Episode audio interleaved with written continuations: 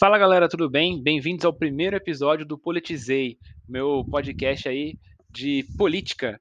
É, eu queria trazer um pouco mais dessa conversa sobre política para as pessoas. É, muita gente troca uma ideia comigo lá no Instagram, é, pessoalmente, pergunta minha opinião sobre as coisas. E eu percebo conversando com muita gente que tem muito conceito básico que as pessoas não entendem, né? E nem eu entendo às vezes, né? Então, esse aqui é um projeto meu de aprendizado, onde eu quero aprender e compartilhar esse conhecimento que eu estou aprendendo com vocês, e aí vocês aprenderem junto comigo. Né? Então, cada episódio vai ter um tema é, sobre o que a gente vai falar. Né? O primeiro episódio vai ser sobre democracia. E aí a gente vai falar um pouco sobre aquele tema, muito rápido, muito simples, de maneira bem tranquila, assim, sem muito jargão técnico, sem muita. É, do grego antigo, que não sei o que, você sabe, né? Então é para todo mundo minimamente entender, como se a gente estivesse conversando num bar e eu te explicando, ou você me explicando é, o que, que é aquilo e como funciona. Fechou? É nóis. Espero que vocês curtam. Se vocês gostarem, por favor, deem um feedback aí lá no Instagram, arroba Thiago Underline Lili.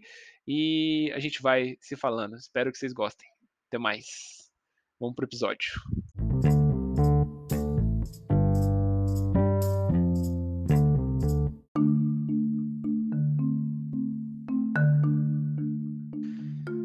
Oi, então, existem vários tipos de governo, de formas de se governar um país, né?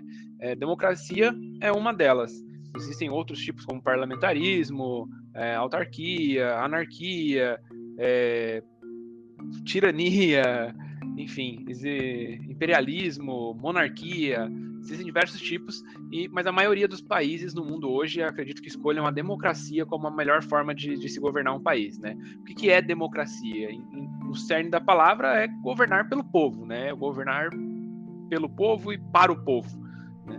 Então, isso surgiu na Grécia Antiga, onde antes você tinha lá um rei, ele que tomava as decisões sobre o que ia ser feito ou não no país, e a partir de algum momento, algumas cidades ali começaram a entender que fazia mais sentido é, a própria população dar opinião sobre o que ia ser feito do país ou não.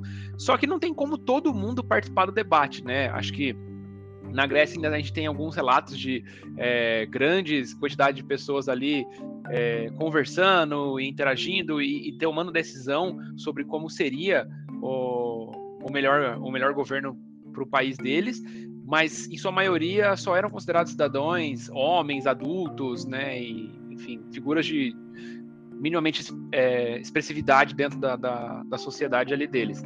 Mas como que se faz isso? Né? Não tem como todo mundo sentar e chegar num acordo. Então a, a, a população ela escolhe representantes, né? E esses representantes é o que a gente chama hoje de deputados estaduais, deputados federais, vereadores, senadores, é, governadores, para poder tomar essas decisões por eles, né? Então, pelo povo. Então, acho que o que tem que ficar claro aqui é que não é, apesar de ser um governo do povo, não é o povo que toma as decisões. O povo escolhe quem vai é, tomar essas decisões por ele através das eleições, através do voto, né?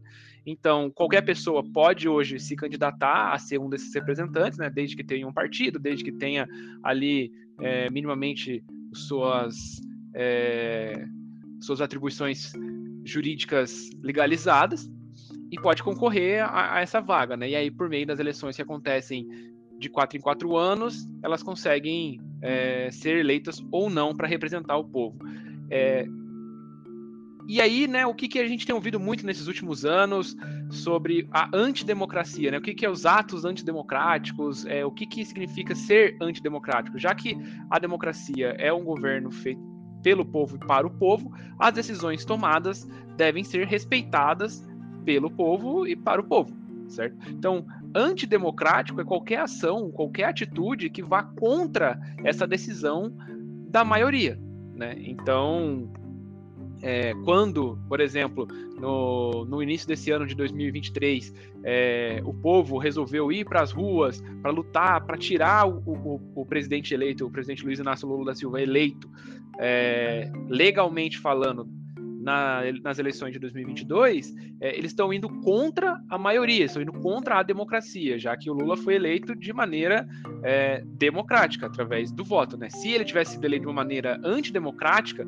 É, talvez a gente pudesse debater de uma forma um pouco mais filosófica e, e política aqui sobre se, se, se, é antidemocrático e contra uma eleição antidemocrática. Mas, enfim, já que ele foi eleito democraticamente, é, ir contra isso é um ato antidemocrático, né? Assim como ir contra qualquer um dos três poderes, né? Então, você atacar os três poderes ou você ir contra os três poderes, eu vou explicar num outro episódio o que, que são cada um dos três poderes, o que, que, eles, o que eles fazem, qual é o papel deles, mas basicamente eles funcionam, eles servem para fazer a roda girar, eles servem para fazer a democracia acontecer, né? Então, a partir do momento que você vai contra eles ou contra aqueles que protegem a democracia, você está sendo antidemocrático. Né? Por isso que diversas atitudes do ex-presidente Jair Messias Bolsonaro, dos filhos dele, dos bolsonaristas que eram apoiadores dele, ou até do ministros que estavam junto com ele ali, é, realizando falas, realizando ações contra o Alexandre de Moraes, contra o STF, contra é, as instituições, o TSE e enfim, são considerados atos antidemocráticos, porque estão indo contra a democracia. Questionar as urnas, questionar a eleição em si é válido, mas impedir que a eleição aconteça ou impedir que, que, que o voto aconteça através dessa eleição também pode ser considerado um ato antidemocrático. Então, gente, acho que é basicamente isso. A democracia é um, um um governo para o povo e o povo escolhe quem vai representá-los para poder é, tomar essas decisões em maioria, o que a maioria decidir, né? Por isso que durante as eleições você vê ali na briga presidencial quem que vai ser eleito, é, Lula ou Bolsonaro. Lula teve 50, 51% dos votos, 50% dos votos mais um, e aí conseguiu ser eleito, né? Então a maioria acaba vencendo. Não quer dizer que a partir do momento que a maioria votou por uma coisa, é, não possa haver oposição, né? Ou que a partir disso todo mundo é, passa a é, aceitar aquilo de alguma forma, né? Acho que eu vi uma, uma frase um, uma vez aí de, de um, bolsonarista falando assim: ah, mas se de repente fosse para aprovação a questão do aborto e 50% um, mais um é, fossem a favor do aborto, eu teria que ser a favor também agora?